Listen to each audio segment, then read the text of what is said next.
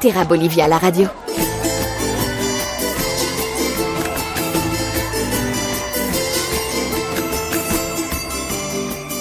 Bonjour et bienvenue pour cette nouvelle édition de Terra Bolivia la radio, émission euh, consacrée à la Bolivie pour vous faire euh, découvrir ce pays et peut-être euh, vous donner envie de le découvrir. Nous sommes aujourd'hui avec une artiste bolivienne, Daniela Lorini, bonjour. Bonjour Arnaud, bonjour les auditeurs de Terra. Je suis Daniela et je suis née ici à La Paz.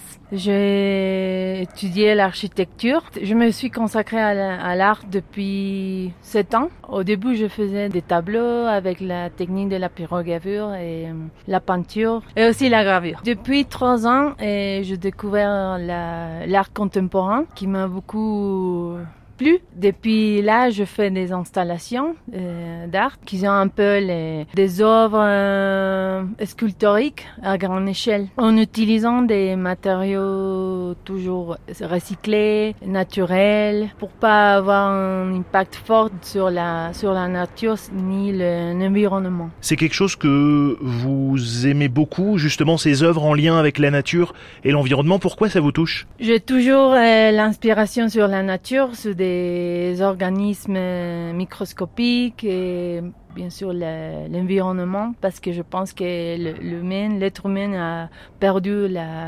l'empathie avec les autres êtres humains être vivant surtout. Et je pense qu'il faut trouver le lien entre nous, les êtres humains, et le reste de êtres vivants dans la planète. Est-ce que les Boliviens sont sensibles euh, à l'environnement et à la nature? Hmm, Je pense pas, parce que je trouve que le discours de la Pachamama, c'est c'est pas vrai du tout. Qu'est-ce que la Pachamama? Est-ce qu'on peut l'expliquer aux auditeurs? Ok, la Pachamama pour nous c'est la la mère euh, terre et c'est ce qui nous donne tout. Ici on a un faux discours la Pachamama, on prend soin de la Pachamama, mais en fait, je crois qu'on fait tout le contraire. On surutilise les, les ressources, euh, on est en train de détruire la forêt pour euh, augmenter la frontière agricole avec des produits qui sont, sont, sont pas d'ici, ils sont pas endémiques comme la soja par exemple, que c'est pas une espèce euh,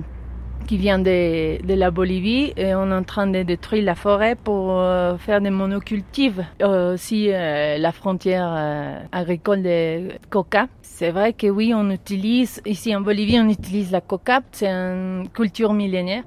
On l'utilise depuis toujours, mais on l'utilise autant comme on, produit. Donc l'environnement, la nature, euh, au cœur du travail artistique. Qu'est-ce que vous avez fait comme œuvre ces derniers mois, par exemple, qu'on pourrait retrouver? Cette année, au début de l'année, en février, je fais une œuvre euh, inspirée euh, aux arbres, à la forêt, parce que je trouve que surtout à, La Paz, où je suis née et j'habite presque toujours, on est en train de, de couper toutes les arbres. Il reste plus rien de, de verre ici. Même il n'y a pas beaucoup euh, pour la montagne, mais on est en train de détruire tous les, les arbres et ça me fait mal et du coup j'ai récupéré les troncs des arbres coupés euh, dans la ville et je les ai reconstruits. Donc je fais comme une reconstruction d'une forêt qui était déjà coupée. Donc cette installation s'appelait Immobilis Pro Tempore euh, où il y avait des sons qui c'était les sons que les arbres nous donnent, comme par exemple ils nous donnent l'eau potable, l'air pur qu'on peut respirer les humains et ils nous donnent la nourriture, c'était ça.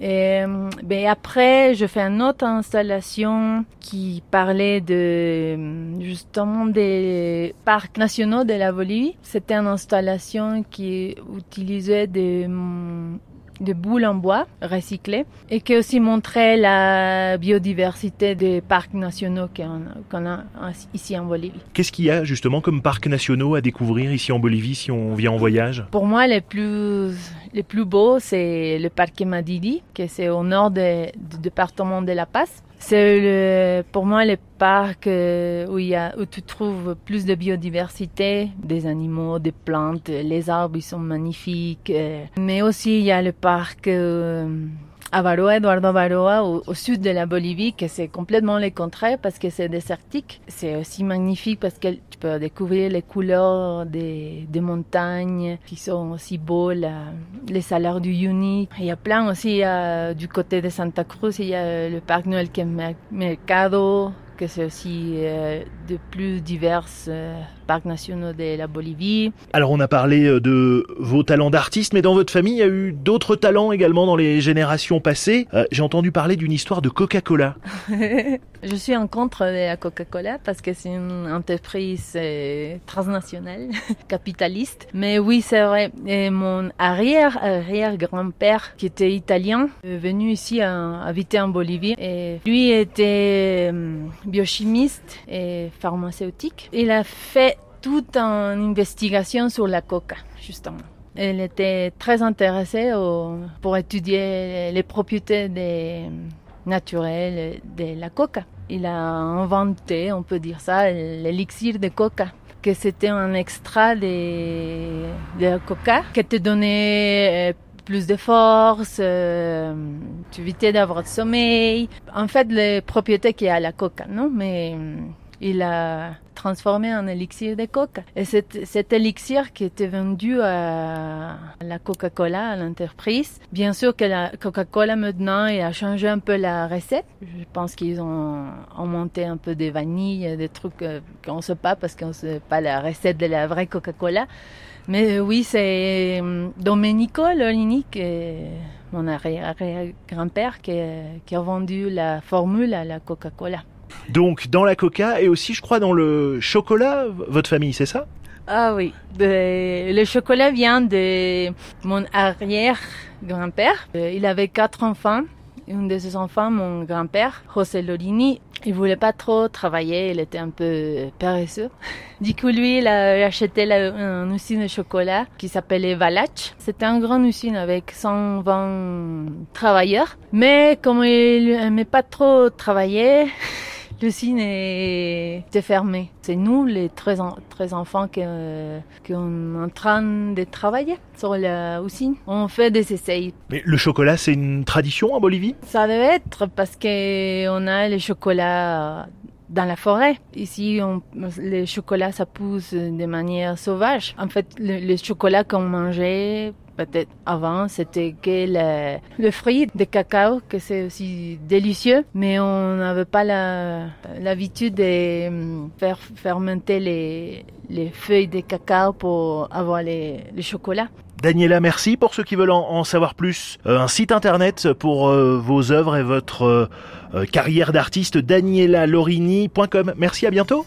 Merci à vous et à bientôt. À très bientôt en Bolivie. Retrouvez toutes les informations utiles sur le site www.terra-bolivia.com.